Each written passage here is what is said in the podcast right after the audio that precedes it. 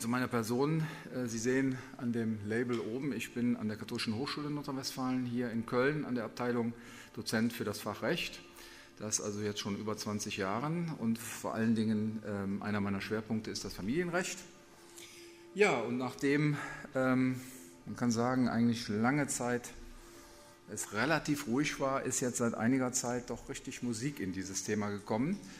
Ähm, und das ist sozusagen durch den Titel auch so ein Stück weit schon angelegt. Also Familienrecht auf der Höhe der Zeit äh, heißt der ja eher etwas ähm, ja, fragende, vielleicht provokante Titel. Und dann die Begriffe rechtliche, biologische und soziale Elternschaft. Ja, die muss man ja auch erstmal mitmachen, ähm, weil vielleicht, äh, wenn man sich über Elternschaft unterhält, äh, man im Moment vielleicht bisher immer gedacht hat, ist doch klar, Eltern sind Vater und Mutter. Ja, also wenn ich jetzt hier auf der Hochstraße eine Umfrage machen würde, ähm, was ist denn, äh, wer ist aus Ihrer Sicht Elternteil? Da werde ich wahrscheinlich nicht die Begriffe rechtliche und biologische und soziale Elternschaft hören. Ähm, ich will zunächst mal den Begriff der Familie problematisieren, vor allen Dingen mit Blick auf unterschiedliche Familienformen, die es ja mittlerweile gibt, die sozusagen diese Bewegung ja auch ausgelöst haben, Formen des Zusammenlebens. Und dann einen Blick werfen auf die derzeitige Rechtslage und eben entstandene Probleme erörtern, entstandene Fragen. Ja, und dann ganz konkret eingehen auf aktuelle Lösungsvorschläge. Da gibt es eine Menge. Ich habe ähm, die aus meiner Sicht, würde ich mal sagen, im Moment, ja, wie soll man sagen, am meisten ähm, im Blickpunkt stehenden mal herausgegriffen, am Ende auch einen eigenen entworfen, der aber auch im Moment eher noch am Anfang steht. Und am Ende will ich dann schließen mit einem Fazit und einem Ausblick. Und wir haben das so geplant, dass ich so in etwa eine Dreiviertelstunde vortragen werde und dass dann anschließend auch noch genügend Zeit für Rückfragen ist. Ja, die Frage ist Familienrecht. Wie ist denn eigentlich äh, Familie zu verstehen? Und da muss man erstmal klar sehen, ähm, es gibt keine gesetzliche Definition von Familie.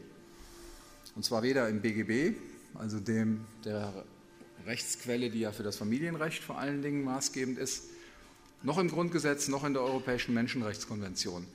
Es wird letztendlich vorausgesetzt, dass man weiß, was Familie ist. Ja, aber da ist eben auch, würde ich mal sagen, in der letzten Zeit Bewegung hereingekommen. Und ich habe mal zwei Definitionen ähm, herausgewählt, wo man, ausgewählt, wo man vielleicht so die Problematik schon mal ein Stück weit erkennt.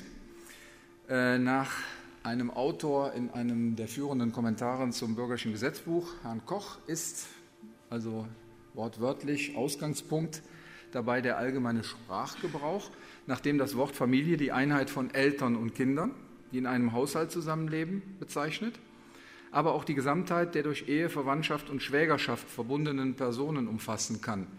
Also in diesem ersten Teil der Definition wird doch sehr stark äh, noch äh, rekurriert auf eben Ehe, Verwandtschaft, Schwägerschaft und die damit verbundenen Personen.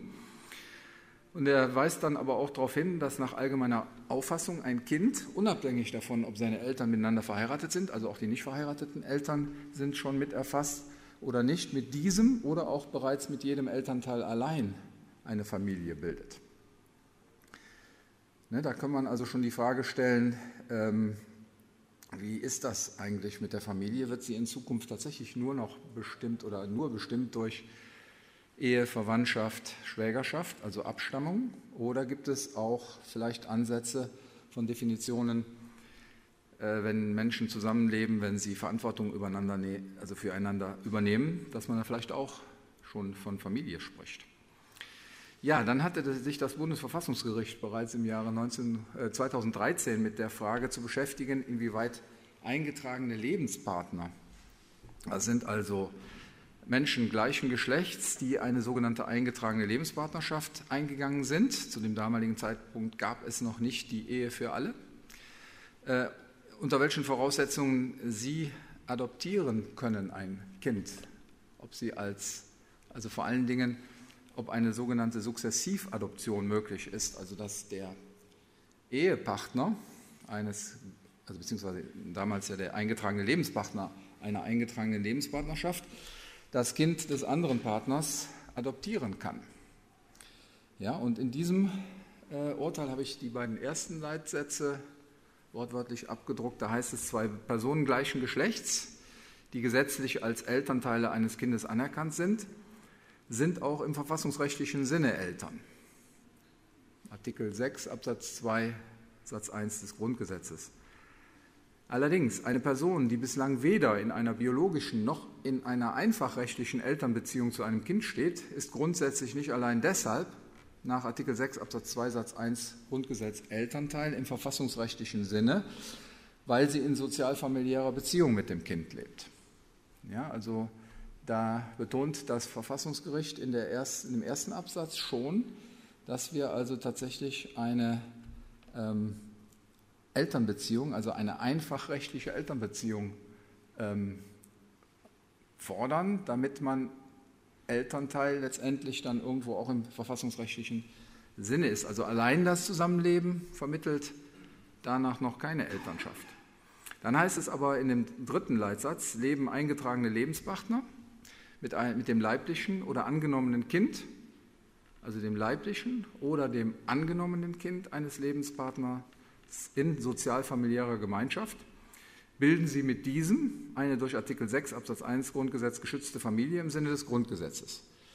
Bei der rechtlichen Ausgestaltung der Familie ist der Gesetzgeber verfassungsrechtlich aber nicht ohne weiteres verpflichtet, diejenigen, die tatsächlich soziale Elternfunktion wahrnehmen, allein deswegen eine Adoptionsmöglichkeit zu schaffen. Ja, also das ist ja eine Entscheidung aus dem Jahre 2013, äh, wo es ja auch die neueren Entwicklungen Ehe für alle noch nicht gegeben hat wo aber dann doch irgendwo deutlich wird, ähm, das alleine äh, Wahrnehmen von einer sozialen Elternfunktion ähm, muss noch nicht dazu führen, dass derjenige, der diese Verantwortung dann übernimmt, dann auch tatsächlich Elternteil eines Kindes ist. Immer Fragezeichen. Ja, werfen wir mal einen kurzen Blick auf die unterschiedlichen Familienformen und die unterschiedlichen Formen des Zusammenlebens. Ich habe da bewusst geschrieben Auswahl. Da gibt es wahrscheinlich noch weitere Formen des Zusammenlebens. Äh, oben steht zunächst mal Ehefrau, Ehemann, Kind. Das würde ich mal sagen, ist so die Familie, die die Basis des BGBs auch ist. Damals 1896, als das sozusagen dann ähm, ja, äh, verabschiedet wurde. Dann haben wir Ehefrau, Ehemann, Kind, aber weil der Ehemann unfruchtbar ist, haben wir vielleicht einen Samenspender mit im Boot, damit dieses Ehepaar ein Kind bekommt. Und die Frage ist jetzt immer gleich, ähm, was ist mit den Beteiligten? Ähm, sind da nur einzelne Elternteile oder, sind, oder, streben wir an, dass die irgendwie alle Elternteile werden? Ähm, bisher haben wir ja normalerweise zwei Elternteile? Aber diskutiert wird halt eben auch die Frage der Mehrelternschaft. Ja, dann gibt es die Konstellation Ehefrau, neuer Ehemann, Kind. Da gibt es dann den ehemaligen Ehemann. Dann der Mann und die Frau und das Kind. Das Paar ist jetzt hier nicht verheiratet. Dann habe ich als äh, Variante der Ehe, also die Ehefrau, der Ehemann und ein adoptiertes Kind. Da haben wir aber noch einen ehemaligen Vater, einen rechtlichen Vater und eine ehemalige Mutter. Dann habe ich zwei Ehemänner und ein Kind und dann ist natürlich, weil man äh, für ein Kind natürlich auch die Frau braucht, also die Mutter noch mit im Boot. Ich habe da mal geschrieben Leihmutter. Ähm, so wird sie in der Diskussion normalerweise bezeichnet. Dann haben wir den, die Ehefrau und die Ehefrau und ein Kind und da haben wir dann eben einen Samenspender, weil es ohne den auch nicht geht. Dann haben wir die Ehefrau, die Geburtsmutter, und dann haben wir die Ehefrau der Geburtsmutter und dann haben wir sie aber als Eizellenspenderin bei dem Kind. Also mit anderen Worten, die Geburtsmutter ist nicht in der Lage, selber ein Kind zu bekommen. Und deswegen spendet die Ehefrau ihre Eizelle. Und das, die Eizelle wird dann mit dem Samen des Samenspenders befruchtet. Und wiederum entsteht ein Kind. Die Frage an der Stelle ist halt jetzt auch, wie sieht es denn da jetzt aus mit Vaterschaft und Mutterschaft? Ja, und dann haben wir die weitere Konstellation, die Ehefrau, die Geburtsmutter. Und wir haben wieder eine Partnerin, also die Ehefrau, die verheiratete ähm, gleichgeschlechtliche Ehe, ein Kind, aber diesmal entstanden durch eine Embryonenspende, durch eine Eizellen- und eine Samenspende. Ja, und dann haben wir auch noch die Konstellation, die diskutiert wird, ähm, dass wir ein, zwei Ehemänner haben und zwei Ehefrauen. Diese wollen ein Kind, wollen eine Familie gründen. Ehemann und Ehe, also die beiden Eheleute, also Ehemänner ähm, leben zusammen, die beiden Ehefrauen leben zusammen. Und dann äh, entsteht das Kind, indem eine Ehefrau mit dem Samen des anderen Ehemannes befruchtet wird, bringt das Kind zur Welt. Das nennt man Queer Family. Queer, Englisch seltsam. Das ist die Frage, wie man das so sieht. Auf jeden Fall, diese vier Leutchen wollen auch eine Familie gründen. Und da entsteht sozusagen die Forderung nach vier Elternteilen, weil die ja alle Elternteil werden wollen. Ja, und dann ist da noch so ein Spiegelpunkt für verschiedenste weitere Konstellationen, die es, ja, denke ich, auch noch gibt. Aber das sind eigentlich so die Konstellationen, wo im Moment ähm, die Frage aufgeworfen äh, wird, wer soll in solchen Formen des Zusammenlebens, in solchen Familienformen äh, Eltern sein, also rechtliche Eltern und damit verbunden Rechte und Pflichten. Denn im BGB ist das sehr häufig so, dass der Begriff der Eltern verwendet wird. Und vorausgesetzt wird, dass unter diesen rechtlichen Eltern nach den derzeitigen Regeln die sogenannte rechtliche Mutter und der rechtliche Vater verstanden wird. Und an diese Rechtsstellung werden dann weitere Rechte und Pflichten geknüpft, wie zum Beispiel beim Sorgerecht, also die Frage, wer kümmert sich um das Kind, wer trifft die nötigen Entscheidungen beim Schulbesuch, ähm, wo es sich aufhält und und und. Umgangsrecht, also die Frage, wer hat das Recht auf Kontakt mit dem Kind. Namensrecht, wie sieht es aus mit dem Namen, den das Kind trägt. Ja, wer soll zahlen? Unterhaltsrecht, natürlich auch ein ganz wichtiger Punkt. Und am Ende des Lebens, wer soll erben? Ja, und da haben wir eben auch die äh, Rechtslage aktuell, dass wir anknüpfen an die rechtliche Elternschaft. Und wir kennen halt eben bisher nur rechtliche Mutter und rechtlicher Vater. So, und jetzt würde ich Ihnen gern die, äh, möchte Ihnen gerne die aktuelle Rechtslage vorstellen und dann die Fragen stellen, die ich oder die man da im Grunde genommen stellt und sie im Grunde genommen nach der aktuellen Rechtslage jetzt erstmal beantworten. Dann können Sie schon mal überlegen, wie Sie das faktisch sehen ob das äh, eine befriedigende Rechtslage ist, also Familienrecht noch auf der Höhe der Zeit, oder ob man da Veränderungen anstreben sollte. Ja, die erste Frage ist, wer ist die rechtliche Mutter des Kindes? Und das ist eigentlich seit Anbeginn ganz klar und einfach 1591 BGB. Mutter eines Kindes ist die Frau, die es geboren hat. Ja, also wir gehen mal davon aus, dass das auch die biologische Mutter ist. Aber wenn es nicht die biologische Mutter ist, zum Beispiel bei einer Eizellenspende, die wohlgemerkt bei uns in Deutschland nicht erlaubt ist bisher, aber das ist ja alles offen, ähm, äh, da sagen wir, es kommt aber auf die Geburt an. Ja, also wir würden jetzt an der Stelle nicht, wenn es tatsächlich so ist, dass die Frau gar nicht die genetische Mutter ist, sagen, die ist dann gar nicht die Mutter, sondern wir gehen von, der, von dem Tatbestand der Geburt aus und sagen, und gehen mal davon aus, dass es dann auch die biologische Mutter ist. Aber die Reproduktionsmedizin lehrt uns ja da jetzt auch andere Möglichkeiten. Ja, und die Frage, die sich jetzt also ergibt, Fragen sind, welche Stellung hat die Ehefrau jetzt in der gleichgeschlechtlichen Ehe, die ja seit dem 1. Oktober 2017 äh, möglich ist, beziehungsweise die eingetragene äh, Lebenspartnerin der Geburtsmutter. Ja, und da muss man sagen, eben nicht die Stellung einer Mutter, weil sie ist ja nicht die Frau, die es geboren hat. Und wenn da jetzt nichts weiter passiert, dann bleibt das auch so, dass sie im Grunde genommen keine Stellung eines rechtlichen Elternteils hat. Und die einzige Chance, die man an der Stelle jetzt ähm, äh, hätte, wäre, dass die äh, Ehefrau bzw. die eingetragene ähm, Lebenspartnerin der Geburtsmutter ähm, das Kind der Ehefrau adoptiert. Weil das wäre ja möglich. Allerdings immer vorausgesetzt, der Vater, den wir ja immer noch brauchen, spielt mit. Wobei die Frage ist natürlich, wer ist der Vater? Da komme ich jetzt gleich zu, bei, dem, bei der Vaterschaft.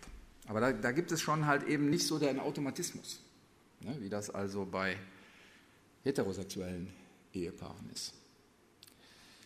Ja, wie sieht es denn aus mit der nicht verheirateten Partnerin der Geburtsmutter? Welche Stellung hat die denn? Da muss man auch wieder sagen, genau das Gleiche. Mutter eines Kindes ist die Frau, die es geboren hat. Sie hat das Kind nicht geboren, damit hat sie keine Stellung als Elternteil. Und in dem Zusammenhang geht äh, auch nicht die Adoption, weil das halt eben nur bei Ehepaaren möglich ist. Das ist halt auch ein Problem vielleicht an der Stelle, wenn man das halt eben jetzt ähm, vergleicht mit der heterosexuellen, nicht verheirateten Partnerschaft. Ja, und auch eine Frage, die im Moment diskutiert wird, ist angesichts ähm, der ähm, Möglichkeiten der Reproduktionsmedizin, Eizellenspende, Embryonenspende, kann sich die Geburtsmutter denn von der rechtlichen Mutterschaft lösen? Mit dem Argument, ich bin ja gar nicht die biologische Mutter. Also kann die die Mutterschaft anfechten? Wenn sie auf einmal merkt, ähm, hm, ich hatte mir das eigentlich anders vorgestellt mit der Mutterschaft. Und da sind wir im Moment auch noch ganz klar ähm, der Meinung, das geht nicht. Und wir haben auch keine Anfechtung der Mutterschaft bisher. Was allerdings unter dem Aspekt, dass wir ja eine Anfechtung der Vaterschaft haben, mit der Begründung, der Vater ist nicht der leibliche Vater des Kindes, ja auch haben. Und dann ist wieder die Frage, hm, gebietet es jetzt die Möglichkeiten, die wir haben, da vielleicht auch eine Änderung herbeizuführen. Gut, dann würde ich jetzt als nächstes mal jetzt die Fragen einfach mal aufgeworfen und Sie überlegen mal, wie Sie dazu denken. Also die, die Lösung ist eigentlich, ja, mit anderen Worten, wenn ihr jetzt die gleichgeschlechtliche Ehe schließt, geht es über die Adoption mit allen damit verbundenen ähm,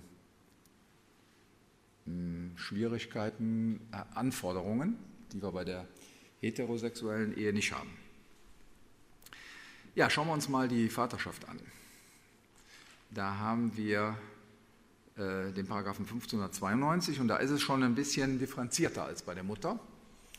Ähm, das hängt natürlich auch damit zusammen, dass ich bei der Mutter sehr, sehr schnell feststellen kann, wer die Mutter ist, nämlich die Frau, die das Kind geboren hat. Beim Vater weiß ich das zu dem Zeitpunkt ja noch nicht sicher ob er jetzt wirklich der biologische Vater ist. Und deswegen gibt es diese drei Fälle. Vater eines Kindes ist der Mann, der zum Zeitpunkt der Geburt mit der Mutter des Kindes verheiratet ist und der die Vaterschaft anerkannt hat. Und in diesen beiden Fällen wird nicht geprüft oder nicht vorausgesetzt, dass der Ehemann im ersten Fall oder derjenige, der die Vaterschaft anerkannt hat, auch wirklich der biologische Vater ist ne? sondern wir knüpfen einfach an den äh, Status der Ehe an zum Zeitpunkt der Geburt des Kindes und dann ist er automatisch der rechtliche Vater. Keine weiter, weitere Prüfung mehr, irgendwelche Voraussetzungen.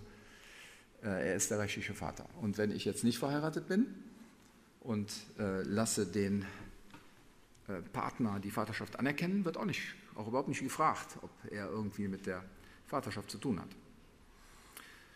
So, und wenn beides nicht der Fall ist. Also wir haben die Situation, wir haben eine nicht verheiratete Frau und jetzt kommt ein Kind zur Welt und sie will ihren Freund, ihren Partner nicht anerkennen lassen, zum Beispiel, dann kann ich Nummer drei die Vaterschaft dann gerichtlich feststellen lassen. Dann kann ich also als äh, Mann, der meint, ich, also aufgrund der Beziehung zu der Frau bin, der biologische Vater, kann ich zu Gericht, zum Familiengericht gehen und kann die Vaterschaft gerichtlich feststellen lassen.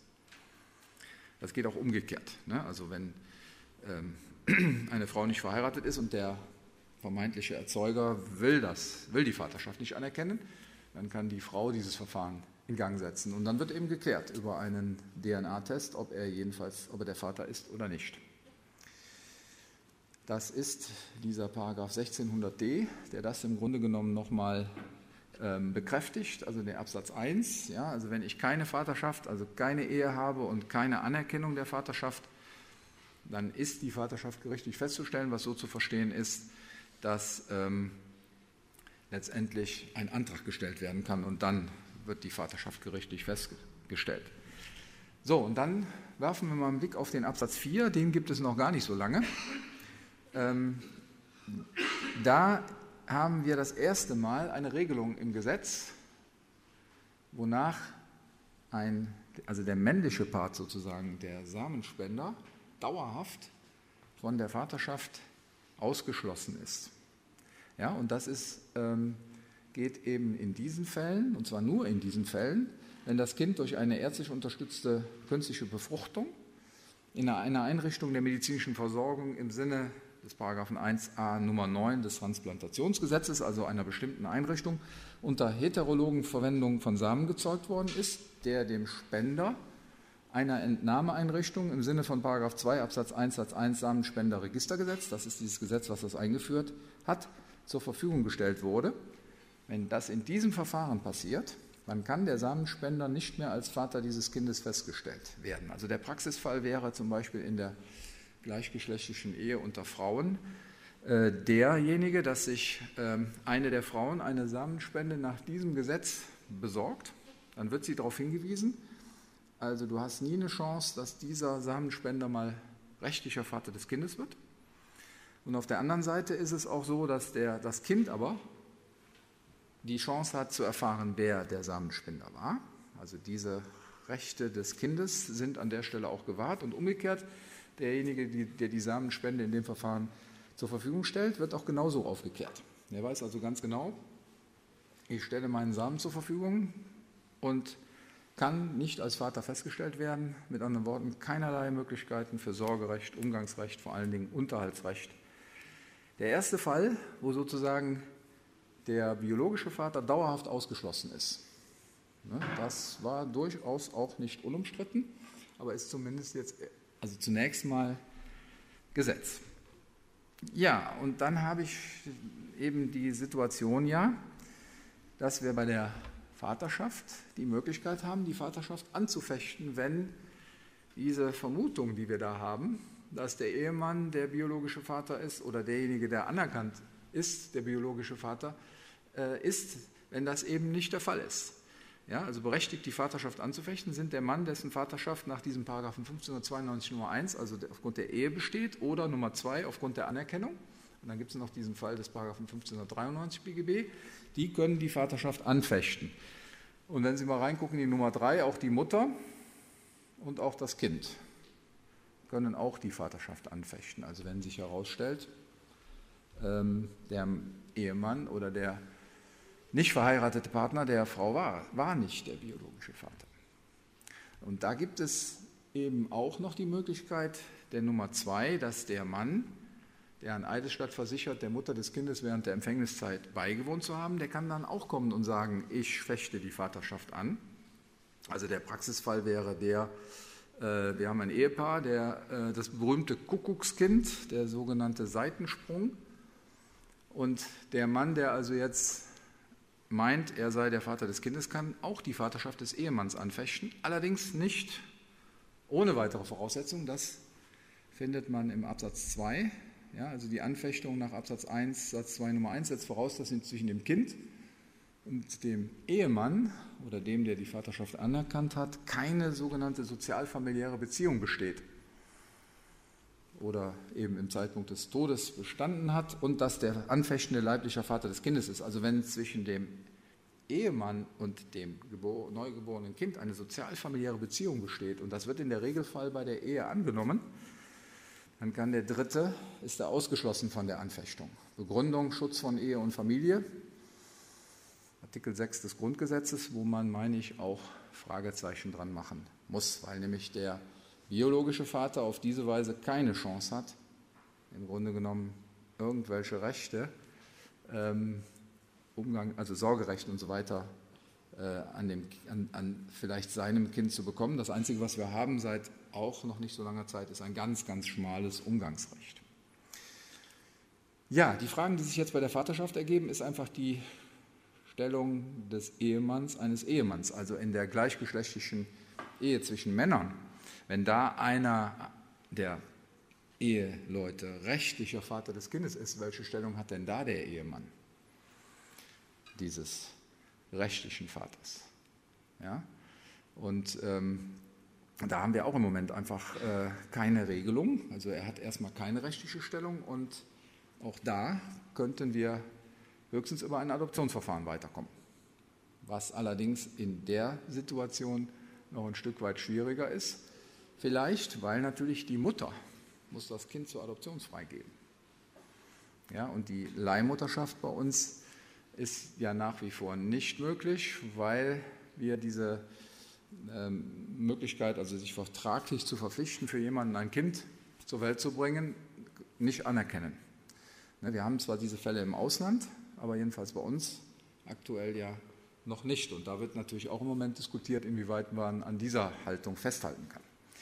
Ja, und dann ist natürlich sowieso die Frage generell, welche Stellung hat der Samenspender? Und muss man da nicht vielleicht auch nochmal unterscheiden zwischen einer sogenannten offiziellen Spende nach diesem Verfahren oder es gibt auch die sogenannte private Samenspende, eine sogenannte Becherspende oder es gibt vielleicht ja auch die Samenspende durch natürliche, also auf dem normalen Zeugungswege. Ähm, bei der Vaterschaft, welche Stellung hat er denn dann? Ja, also ähm, in der gleichgeschlechtlichen Ehe zwischen Männern. Ja, und da habe ich noch, ich habe noch zwei Fragen drunter gesetzt, die also im Moment auch äh, diskutiert werden. Soll die Frage, wer zukünftig Vater oder Mutter eines Kindes sein sollte, äh, davon abhängig gemacht werden, wer zur Übernahme der Verantwortung für das Kind bereit ist. Ne, also in der Situation, ähm, also sowohl bei der gleichgeschlechtlichen Ehe zwischen zwei Frauen wie auch zwischen zwei Männern. Ähm, wenn ich jetzt äh, da an Änderungen denke, sollte man vielleicht die Änderungen auch ein bisschen daran knüpfen, wer will denn wirklich Verantwortung übernehmen? Ist die Frage, die diskutiert wird. Und würde ich an der Stelle dann auch noch nur, also im Grunde genommen die, die Frage der Biologie, also der Abstammung, noch als entscheidend ansehen. Eine weitere Frage, die aufgeworfen wird, ist eben das Thema, was ist, wenn mehr als zwei Personen zur Verantwortungsübernahme bereit sind, wie zum Beispiel bei der Queer Family, da gibt es ja vier Personen. Ähm, oder nehmen Sie einfach mal den Fall einer gleichgeschlechtlichen Ehe zwischen zwei Frauen, wo der Samenspender jetzt, ähm, nachdem das Kind geboren ist, äh, Vaterschaftsgefühle für das Kind entwickelt. Ähm, sollte man an der Stelle jetzt eine Mehrelternschaft einführen, also dass wir drei Elternteile haben, weil jetzt drei Personen Verantwortung für das Kind übernehmen wollen.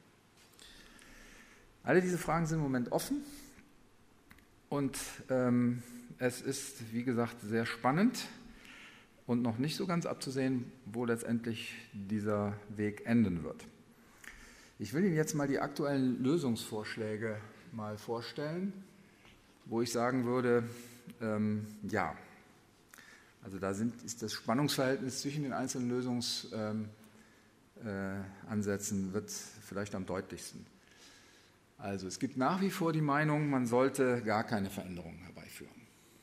Ne, so unter dem Motto in den gleichgeschlechtlichen Partnerschaften, wir haben ja eine Lösung über das Adoptionsrecht und ähm, ja, dort wird eben im Grunde genommen dann, wenn das durchgeführt worden ist, die Ehefrau der Geburtsmutter dann ja zur, ähm, zum Elternteil, Adoptivelternteil, und dann hat die Ehefrau der Geburtsmutter alle Rechte und Pflichten.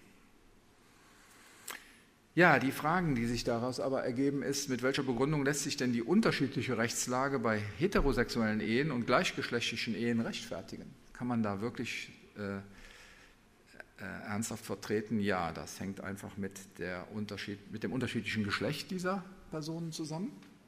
Ich brauche halt eben für ein Kind einen Mann und eine Frau. Und wenn ich nur zwei Frauen habe oder nur zwei Männer habe, dann kriege ich das eben mit der Abstammung zwangsläufig nicht hin. Und ja, was soll ich da irgendwie eine neue Regelung einführen?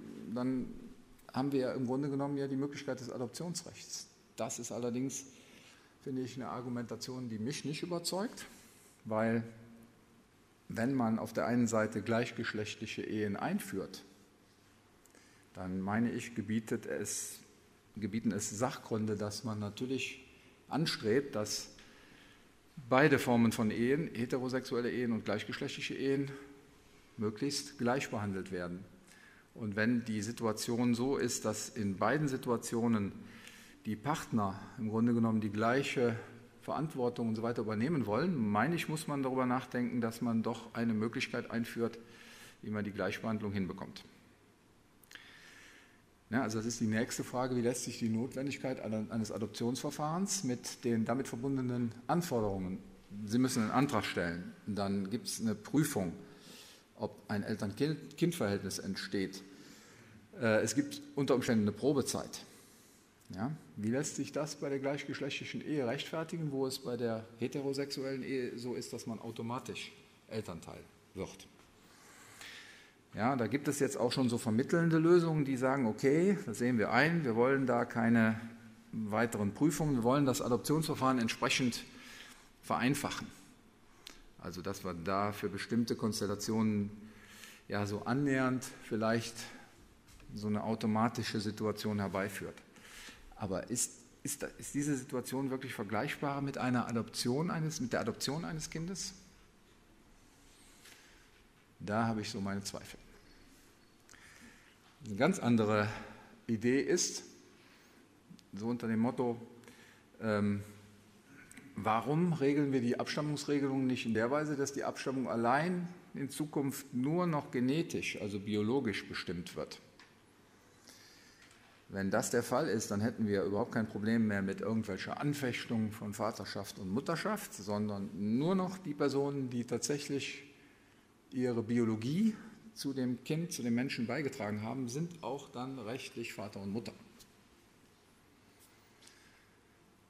Aber da ist für mich die Frage aufgeworfen, wird die Bereitschaft, sich genetisch voneinander abstammenden Personen, äh, beziehungsweise wird die Bereitschaft, nicht genetisch voneinander abstammenden Personen Verantwortung für Kinder zu übernehmen, ausreichend berücksichtigt? Das ist ja nahezu dann, die sind ja erstmal ausgeschlossen, weil sie keine rechtlichen Vaterschaft oder rechtliche Mutterschaft bekämen, weil sie ja nicht die biologischen Elternteile sind. Und kann es wirklich bei dieser Problematik nur auf die biologische Seite ankommen? Wenn man mal so die unterschiedlichen Formen des Zusammenlebens mal so vor dem Auge ablaufen lässt.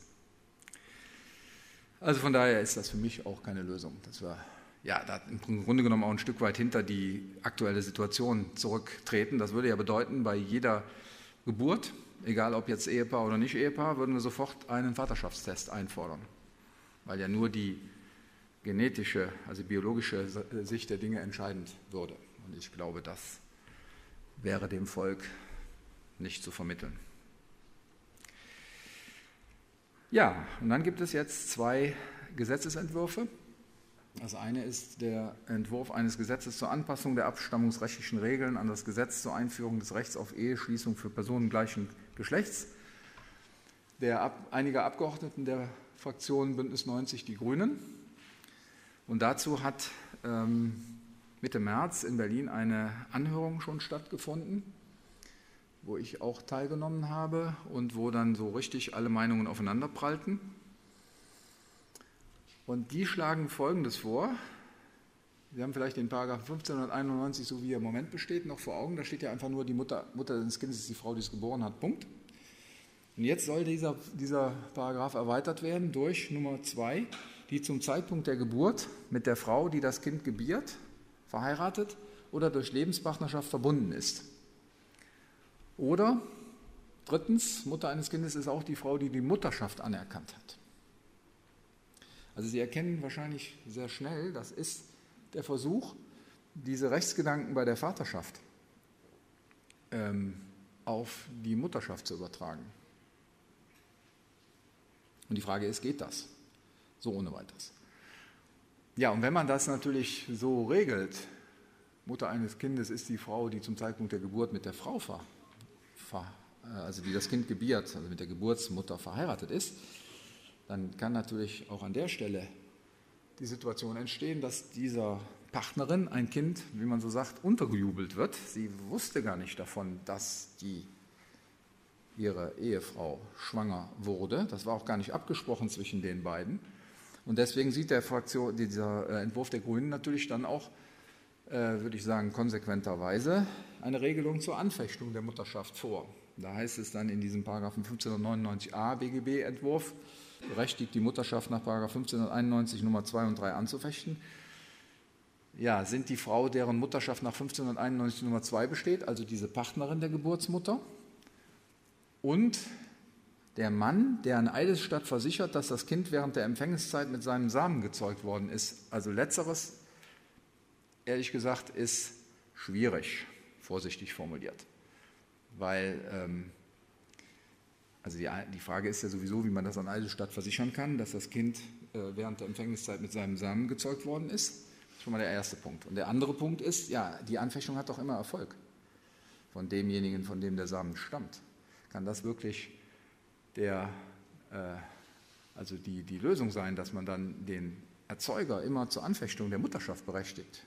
Wo ich ja offensichtlich hier äh, bei 1591 die Partnerin der Geburtsmutter dauerhaft letztendlich ja zur Mutter machen will. Also ich zeige Ihnen ja auch jetzt hier nur vereinzelte Vorschriften, wo ich meine, wo man am, am besten erkennen kann, dass das Ganze noch nicht so ganz durchdacht ist. Ähm, da sind noch eine ganze Menge mehr Fragen aufgeworfen worden. Die Fragen, die sich hier bei so einem Konzept grundsätzlich stellen, ist, kann eine Frau Mutter in dem bisherigen Sinne sein, also Mutter im Sinne einer rechtlichen Mutter, also eines Elternteils, die das Kind nicht geboren hat. Passen Vorschriften für Mütter, wie zum Beispiel das Mutterschutzgesetz, auch für diese Frauen? Und die Mutter im BGB ist an vielen, vielen Stellen auch eben erwähnt, müsste das nicht dann auch sinnvollerweise angepasst werden. Dann ist die Frage aufgeworfen, unter welchen Voraussetzungen soll eine Mutterschaft denn angefochten werden können? Was fordern wir denn da als ja, Begründung, ähm, dass die Geburtsmutter jetzt auch mal sagt, nee, äh, ich will die Mutterschaft nicht. Das ist ja bei der Anfechtung der Vaterschaft ganz klar. Es geht um die Biologie, aber das passt ja hier nicht, weil wir wissen ja, dass die Partnerin der Geburtsmutter, jedenfalls normalerweise, wenn wir jetzt nicht von einer Eizellenspende oder einer Embryonenspende oder so ausgehen, ja nicht die Mutter ist. Also dann, damit ist ja dann auch eine Anfechtung der Mutterschaft im Grunde genommen unter dem Aspekt sowieso nicht möglich. Also müssen wir überlegen, welche andere Gründe sollen denn zu einer äh, Anfechtung der Mutterschaft berechtigen. Und dann ist natürlich ein ganz wichtiges Thema, wie werden denn die Rechte des biologischen Vaters gewahrt? Da kann man natürlich sagen, bei der Offizialspende, die ich eben, wo ich eben, diesen Paragraphen 1600d Absatz 4 gezeigt habe, wo der Vater dauerhaft ausgeschlossen wird, da hat der Gesetzgeber ja entschieden. Er kann nie rechtlicher Vater werden, aber ähm, er äh, wird gegebenenfalls damit konfrontiert, dass das Kind wissen will, wer ist sein biologischer Vater ja? Aber ähm, ansonsten ist er ja ausgeschlossen von diesen Regelungen. Aber was ist mit der privaten Samenspende? Ja, also mit der Spende, die eben auf einem anderen Wege zur Zeugung des Kindes mit beigetragen hat. Da, darüber gibt es auch in diesem Entwurf im Grunde genommen eigentlich noch gar keine Lösungen. Jetzt, was ist mit den biologischen Vätern, die sich jetzt um ihr Kind kümmern wollen? Ja, also ich habe jetzt die Ehe zwischen zwei Frauen. Ein Freund der Familie war bereit, bei der Zeugung mitzuwirken. Und eigentlich war klar, das soll das Kind der Eheleute sein. Aber jetzt äh, entwickelt der, dieser äh, biologische Vater väterliche Gefühle. Schließe ich den jetzt in der Situation ständig aus? Auch eine für mich offene Frage. Und dann ist die weitere Frage noch, wie, sieht es aus mit der Mehrelternschaft? Ähm, wenn ich ihn nämlich nicht ausschließen würde, dann wäre ja vielleicht eine Möglichkeit, dass wir die Eheleute haben plus den Vater, also plus den Mann. Aber dann habe ich automatisch drei Eltern. Und wollen wir das? Da würde ich persönlich eher sagen, es ist ja bei zwei Eltern schon mal schwierig in Einzelfragen, dass die auch zur gleichen Meinung kommen. Wenn Sie jetzt überlegen, drei Elternteile und die wohnen auch noch gar nicht zusammen und es geht jetzt um eine schwierige Frage, also bin ich eher skeptisch. Und es gab, gibt an der Stelle auch Vorarbeiten, auch ähm, es gibt eine äh, Expertengruppe, hat es gegeben zu diesem Thema, äh, die das auch eher kritisch und auch eher abgelehnt haben, das Thema, dass wir überhaupt mehr als zwei Eltern in Zukunft äh, erkennen. Also Sie haben vielleicht miterkannt oder gesehen, also dass dieses Konzept, dass ich einfach die Rechtsgedanken der Vaterschaft auf die Mutterschaft übertrage, die hat doch einige Schwächen, also einige Begründungsproblematiken.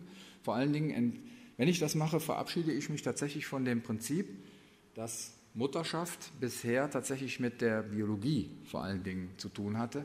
Alle diese Mütter, Nummer zwei und drei, haben mit der Biologie des Kindes nichts zu tun, ausgenommen die Eizellenspende, die Embryonenspende. Also es ist faktisch ein neues Konzept, das kann man ja machen.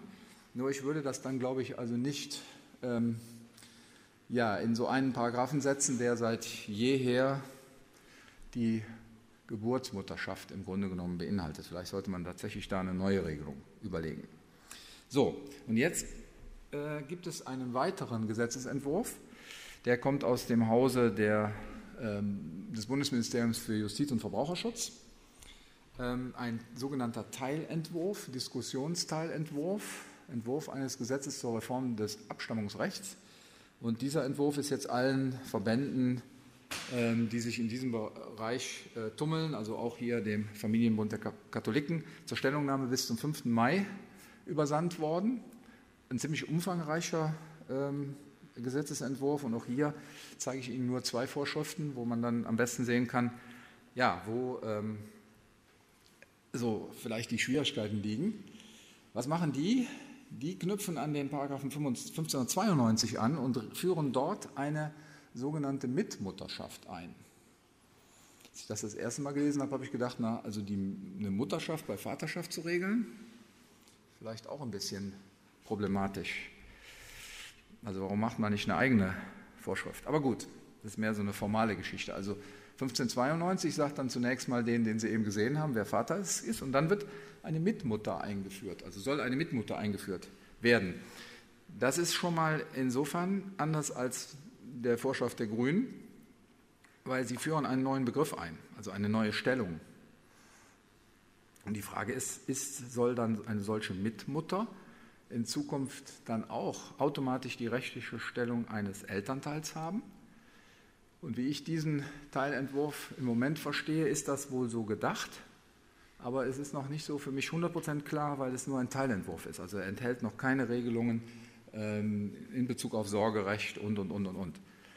Aber ein deutliches äh, Zeichen in die Richtung, dass wir dann mit der Mitmutter eine neue Elternstelle sozusagen dann einführen sollen. Das ist, die, ist ja jetzt diese Idee des Ministeriums. Und da heißt es dann, Mitmutter eines Kindes ist die Frau, die zum Zeitpunkt der Geburt mit der Mutter des Kindes verheiratet ist. Das ist also dann ziemlich ähnlich wie der Entwurf der Grünen, die die Mitmutterschaft anerkannt hat. Also auch das haben die Grünen ja vorgeschlagen. Und dann kommt was Neues. Äh, sie fordern dieser Entwurf, dass die Mitmutterschaft, und jetzt kommt eine ganze Reihe von Paragraphen, ähm, gerichtlich festgestellt ist. Das heißt also eine Mitmutter, die jetzt mal ganz vereinfacht gesprochen ähm, zugesagt hatte, also okay, äh, du, meine Ehefrau, äh, sollst schwanger werden, ich bin auch bereit, die Mutter zu werden, oder beziehungsweise ist nicht die Ehefrau, sondern die also nicht verheiratete Frau. Bei der Ehefrau ist ja die Nummer eins ist ja automatisch ähm, Mitmutter, aber bei der nicht verheirateten Partnerschaft, ja, und jetzt würde die Geburtsmutter die Mitmutterschaft nicht anerkennen lassen, weil Anerkennung setzt immer voraus, dass die Geburtsmutter auch zustimmt. Ja, und da will der Gesetz dann einführen, dass man diese Mitmutterschaft dann auch gesetzlich feststellen kann. Äh, das finde ich grundsätzlich schon mal richtig und gut, wobei auch da wieder das Problem ist, normalerweise die Feststellung, also der Vaterschaft, ist ja wieder mit der Biologie verknüpft. Hier kann das ja nicht mit der Biologie verknüpft sein, weil die Mitmutter nicht die biologische Mutter ist. Also müssen wir wieder eine Begründung finden, weshalb denn dann so eine Mitmutterschaft festgestellt werden soll. Ja, und da gibt es im Prinzip ja nur die Begründung, wir hatten uns geeinigt und jetzt auf einmal springst du ab von diesem Vorhaben, wir wollen beide Eltern werden. das, was ja bei der Vaterschaft dann, wenn der Erzeuger sozusagen der biologische Vater ist, dann ja auch Erfolg hätte. Ne? Aber das müsste man dann an der Stelle auch regeln. Und das Problem, was ich halt eben auch bei diesem Konzept sehe, mit Mutterschaft so generell, ähm, ja, ist dann eben auch, wenn Sie gleich von meinen Fragen auch nochmal sehen, wie sieht das aus mit dem ähm, äh, Vater, mit dem, also wie, wie man den Samenspender sozusagen an der Stelle dann behandelt. Ähm, und hier ist in diesem Gesetzesentwurf jetzt natürlich auch die Anfechtung der Vaterschaft und Mutterschaft entsprechend angedacht. Ähm, also Anfechten werden dann in Zukunft, wenn das jetzt gesetzt würde, ähm, natürlich die Person, deren Vaterschaft besteht, aber auch deren, die Person, deren Mitmutterschaft besteht, wenn da irgendwas nicht richtig gelaufen ist. Dann der Mann, der in Eidesstadt versichert, der Mutter des Kindes während der Empfängniszeit beide gewohnt zu haben, wie bisher. Der bekommt dann auch einen neuen Begriff, mutmaßlich leiblicher Vater.